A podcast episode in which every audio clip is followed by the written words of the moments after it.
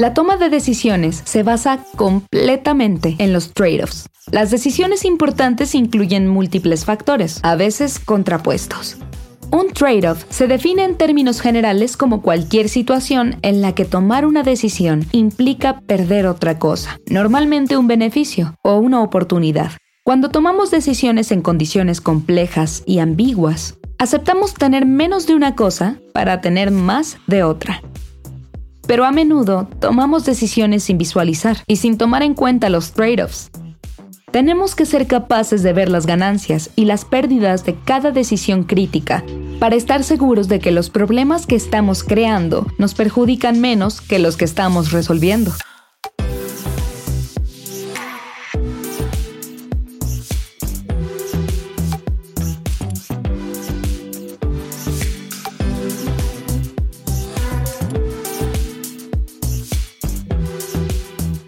Trade-offs. Es difícil tomar decisiones sin visualizarlos.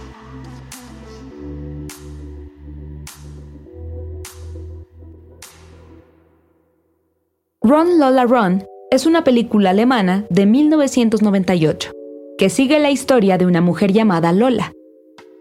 Ella necesita conseguir 100.000 marcos alemanes en 20 minutos para salvar la vida de su novio. La película aborda cómo las decisiones aparentemente intrascendentes de Lola pueden derivar a un resultado mucho más drástico de lo que se suele imaginar. Por ejemplo, un ligero cambio en su decisión respecto a un hombre con un perro con el que tropieza en el camino crea tres escenarios muy diferentes. Uno en el que acaba muerta, otro en el que una ambulancia mata a su novio y otro en el que vive feliz para siempre. En su libro, The 360 Corporation, Sarah Kaplan explora los trade-offs que deben hacer las empresas ahora que se espera que las organizaciones se ocupen de cuestiones sociales y medioambientales cosa que los gobiernos no persiguen debido a la actual polarización política. El reto al que se enfrentan las empresas es tener en cuenta las necesidades y expectativas de un amplio abanico de partes interesadas o stakeholders, como lo son los clientes, empleados y público en general. Todo esto sin sacrificar la rentabilidad para sus accionistas. Cuando se intenta hacer lo correcto para el público, es probable que el coste de pagar salarios justos y cuidar el medio ambiente erosione la rentabilidad financiera para las partes interesadas. El pensamiento visual y la visualización de datos pueden ayudar a los líderes a afrontar la complejidad y la ambigüedad, clarificando las consecuencias de sus acciones. Podemos tomar mejores decisiones, visualizando los trade-offs inevitables que un entorno empresarial en rápida evolución impone a las empresas especialmente cuando tratan de equilibrar el valor de las partes interesadas y el de los accionistas.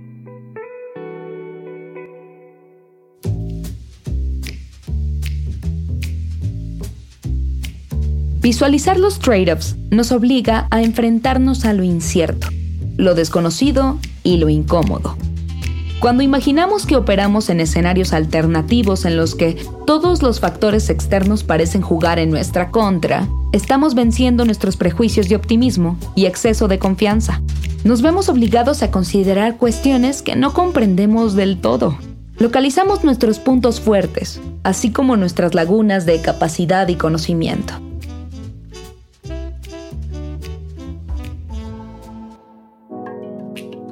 Visualizar nuestras ideas puede ayudarnos a comunicar conceptos abstractos. Cuando necesitamos explicar el panorama general de una situación, el pensamiento visual puede ayudarnos a traducir pensamientos abstractos en representaciones sistémicas concretas del quién, el qué y el dónde.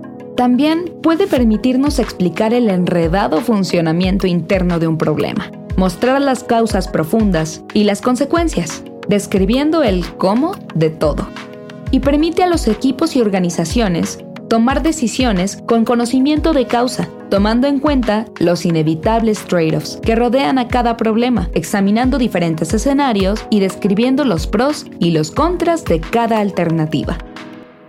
Una visualización simplificada de visualización de datos puede ser una excelente herramienta para cualquier persona en cualquier lugar. Según Sonny Brown, visualizar contenido se trata de convertir información en representaciones visuales que promuevan la comprensión y eleven el pensamiento. En la siguiente lección, ejemplificaremos tres categorías diferentes de representaciones visuales. Primero, te ayudaremos a representar problemas de Big Picture a través de diagramas de sistemas. Luego, te mostraremos cómo explicar problemas de causa y efecto a través de diagramas de proceso. Y finalmente, demostraremos cómo visualizar los trade-offs a través de diagramas de comparación. Y no te preocupes si crees que no eres bueno dibujando. Todo lo que necesitas para ilustrar son palabras, figuras geométricas básicas y líneas. Estarás bien.